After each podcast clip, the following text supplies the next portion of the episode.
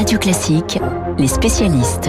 Et à 7h39 sur Radio Classique, les spécialistes ont pour nom Bruno Kras euh, pour parler cinéma et festival de Cannes et euh, Emmanuel Faux pour l'international. On débute avec vous Emmanuel, bonjour. Bonjour Renaud, bonjour à tous. Gros plan ce matin sur Angela Merkel qui poursuit sa tournée d'adieu. Dans deux mois, la chancelière allemande quittera le pouvoir. Et hier, elle était reçue par Joe Biden à la Maison Blanche et Angela Merkel éprouve euh, l'art de gouverner jusqu'au bout, pour le meilleur et pour le pire. Hier, la chancelière euh, avait à peine posé le pied sur le sol américain que ses services à Berlin l'informaient des conséquences des inondations dans son pays et d'un bilan des victimes qui n'a cessé de s'alourdir. C'est une catastrophe, une tragédie, a dit Madame Merkel bouleversée, avant d'honorer ses obligations du jour. La politique ne laisse pas de répit, difficile de prendre de la hauteur sans être rappelé par les contingences du quotidien. Il faut dire que la chancelière a tout connu. Sa coalition gouvernementale a parfois pris l'eau. Le couple franco-allemand s'est euh, parfois, souvent même, mis à flotter. L'Europe a été menacée de noyade par les poussées populistes de certains de ses membres, sans oublier le terrible naufrage des migrants qui a fait tanguer la société allemande. Mais 15 ans et demi plus tard, celle que les jeunes Allemands ont toujours connue au pouvoir est encore sur le pont. À Washington, elle est donc venue réparer une relation avec l'Amérique que Donald Trump avait gâchée dans un mélange vulgaire de misogynie et d'europhobie, tandis que l'ancien président républicain la battait froid ou l'ignorait. Eh bien, les autres capitales voyaient en elle une nouvelle incarnation du monde libre. Joe Biden a très vite envoyé des signaux pour euh, renouer avec le schéma classique d'une Amérique qui traite l'Allemagne en porte-parole de l'Europe partenaire. Illustration de la bonne volonté du nouveau président démocrate, l'annulation du projet de son prédécesseur de retirer un tiers des troupes américaines stationnées depuis bien longtemps sur le sol allemand. Alors certes, la relation transatlantique ne sera plus jamais comme avant, notamment à cause de la montée en puissance de la Chine, mais disons que le temps du mépris est a priori révolu. Emmanuel Angela Merkel restera la, la chancelière de bien des records. Oui, Renaud, car euh, Joe Biden est le quatrième président américain qu'elle rencontre, après avoir côtoyé George Bush, Barack Obama et Donald Trump.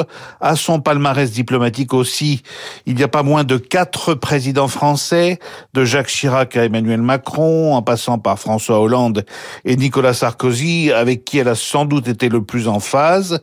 Et du côté britannique, de Tony Blair à Boris Johnson, Madame Merkel aura vu passer cinq premiers ministres au TED Downing Street. Elle aura traversé la grande crise financière de 2008 avec une banque centrale européenne de Francfort en première ligne avant d'être confrontée, comme euh, tous les autres pays du monde, aux caprices du coronavirus. Eh bien, tout cela fait un parcours, une expérience, une mémoire, un héritage contrasté que trouvera celui ou celle qui succédera à la chancelière cet automne, un homme ou une femme, chrétien ou social-démocrate, voire peut-être écologiste, Grunen transcourant, comme on dit, à la mode allemande. Nos voisins d'outre-Rhin s'apprêtent donc à tourner une page importante de leur histoire, page écrite par celle que les Allemands ont fini par appeler Mutti, maman, elle qui n'a jamais eu d'enfant. Le monsieur international de Radio Classique, Emmanuel Faux, 7h43. Nous allons partir tout de suite pour la croisade. C'est demain que l'on connaîtra le, palmarès du 74e Festival de Cannes, un festival décalé au mois de juillet, Covid oblige. Qui sera sacré sur la croisette? Qui peut rêver de la palme? Est-ce que le millésime 2021 est un grand cru? On en parle avec le monsieur cinéma de Radio Classique, monsieur Bruno Kras. Bonjour Bruno. Bonjour. Vous allez euh, bien sûr nous donner vos, favoris hein, pour demain, mais quel que soit le palmarès de ce festival, il aura de toute façon une saveur particulière. Oui, oui, moi je m'amusais à dire que c'est plus le festival de Cannes, c'est le festival du calme. Il faut dire qu'il y avait des grosses contraintes sanitaires. Hein. Euh, soit il fallait être vacciné, les deux doses, soit il fallait faire un test PCR tous les trois jours. Du coup, il y a eu quand même la moitié des festivaliers en moins. Il y en a à peu près 40 ou 50 000, il y en avait 15-20 000. Pas de cohue habituel, pas de bousculade, euh, pas de soirée, pas de limousine dans les rues, la croisette euh, vrai, vraiment très calme. Donc voilà, on va dire que euh, c'était c'était pas le festival de la passion habituel, c'était le festival de la raison, mais tout s'est bien passé, il n'y a pas eu de cluster épidémique comme on aurait pu le craindre. Donc voilà, c'était le festival du calme. On a quand même connu une actrice qui n'a pas pu se rendre à Cannes alors qu'elle avait plusieurs films en compétition, euh, Bruno.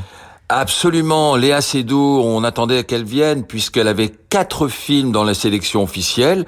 En plein festival, on a dit qu'elle avait été déclarée positive et au tout dernier moment, alors qu'on disait que peut-être elle va venir, elle a dit non, non, il faut être raisonnable, moi je vais faire comme tous les Français, je ne viens pas. Et elle était là de tout cœur avec euh, les festivaliers le Festival de Cannes, mais elle n'a pas descendu. Vous voyez, elle a été très raisonnable, notre Léa Seydoux. Alors il y a eu des moments forts hein, quand même depuis le, 6 juillet, des, des moments d'émotion que vous avez retenus, Bruno? Oui, alors, euh, dès la soirée d'ouverture, vous savez, la montée des marches du film de Léos Carax, Annette, euh, il y a eu une femme qui nous a vraiment séduit, c'est Jodie Foster. On se souvient de cette Jodie Foster dans Taxi Driver, il y a presque un demi-siècle à Cannes. Eh bien, elle était sympa, chaleureuse, drôle, disant à quel point elle était heureuse de retrouver les spectateurs. Tout ça dans un français parfait. Alors évidemment, on a été très touchés. Il y a eu le grand moment d'émotion, c'est la montée des marches de Catherine Deneuve. Un an et demi après son AVC. Vous savez, elle était en train de tourner le film De son vivant d'Emmanuel Berco quand elle a eu cet AVC. Eh bien, c'est ce film qui a été présenté. Elle a eu le droit à une standing ovation de 10 minutes avant le film, puis après le film. Et les festivaliers étaient bouleversés parce qu'elle joue la maman d'un, d'un homme, Benoît Magimel, qui a un cancer très grave. Évidemment, tout le monde était en pleurs et elle a été très applaudie. Tout le monde a été applaudi. Et puis, il y a toujours un petit peu des polémiques à Cannes. Il y a eu un film d'une jeune femme dans la sélection officielle française, Julia Ducournau, 37 ans, qui s'appelle Titane, l'histoire d'une jeune femme qui a une espèce de plaque de titane greffée au-dessus de l'oreille, qui fait l'amour avec des voitures, qui tue les hommes, qui va rencontrer Vincent Landon, un pompier, qui va croire connaître son fils. Enfin bref, c'était c'était incroyable parce qu'on serait cru au temps de la, la grande bouffe, c'est-à-dire que les certains festivaliers disaient c'est remarquable, c'est un grand film, et d'autres disaient c'est épouvantable, c'est irregardable, on devrait pas voir ce genre de film. Vous voyez, c'est Cannes, toujours très Le président du jury, hein, c'est le réalisateur Spike Lee. Quel genre de président est-il, Bruno? Bah, il est très chaleureux, il a des tenues incroyables, rose, bleu, sa caisse bissée sur la tête, ses lunettes fumées. On a, on, a su un peu ce qu'il voulait, hein. Mais vous allez voir, c'est très généraliste ce qu'il veut. Il dit, il a dit à des jeunes qu'il interrogeait, moi, pour choisir, euh, je regarde l'originalité, je regarde la performance des acteurs, le travail de la caméra et l'émotion que ça me procure. C'est-à-dire que c'est un vrai spectateur. Et il a dit, en tout cas, je ne serai pas un dictateur. Souvenez-vous que dans le jury, où il y a une vraie parité, il y a cinq femmes, Mélanie Laurent, Farmer, euh, l'actrice Maggie Gyllenhaal, Matty Diop, une réalisatrice Jessica Hausner, et du côté des hommes, il y a Tar Rahim, un réalisateur brésilien Kleber Mendor Filho, et Song Anko qui était dans Parasite. Donc voilà, il va devoir trancher, quatre d'un côté, quatre de l'autre, et lui c'est le neuvième juré, Spike Lee, et c'est lui qui prendra la décision. Alors la grande question, Bruno, que tout le monde attend, on passe à vos pronostics, puisque on connaîtra le palmarès demain. Alors le pronostic de Monsieur Cinéma Radio Classique. Eh ben, il y a, y a trois quatre films qui ressortent. D'abord, il y a un très beau film qui s'appelle Drive My Car. C'est du japonais Yuzuke Amaguchi. C'est l'histoire d'un homme qui va monter Oncle Vania à Hiroshima. On lui donne comme chauffeur une jeune femme et ils vont discuter ensemble. Tout le monde a été séduit par ce film. Il y a l'histoire de la femme, de, de la hongroise Ildiko Enyedi, qui est une grande histoire romanesque. Et là aussi, ça a beaucoup plu aux festivaliers. Nitram, c'est mon préféré, de l'Australien Justine Kurzel. C'est l'histoire d'un jeune homme qui a des pulsions chaotiques et qui vont le mener à une tuerie de masse d'après une histoire vraie. Alors soit il est dans le palmarès avec un prix du jury ou pourquoi pas la palme, soit le le, le, jeune comédien va avoir une, un prix d'interprétation. Et puis quand même Annette qui a fait l'ouverture de Cannes de Léos Carax. Moi je me suis un peu ennuyé. On a le droit de s'ennuyer au film. 2h20 de ce conte très noir mis en musique par le groupe Les Sparks, mais il peut se retrouver au palmarès. Voilà, merci beaucoup Bruno Crass, le monsieur cinéma de Radio Classique. Tiens, on va se quitter avec vous en musique musique avec euh, Camille Saint-Saëns, évidemment le Carnaval des animaux qui accompagne hein, chaque film présenté au festival. Quelques notes de Camille Saint-Saëns.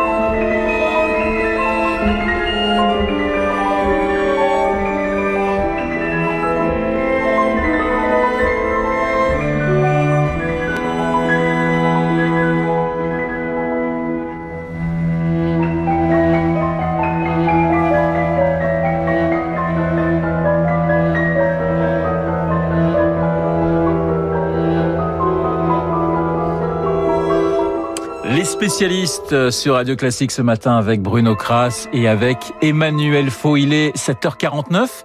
Je vous propose le meilleur du journal imprévisible, rediffusion de l'émission du 30 mars qui était consacrée à un monument anglais, le Royal.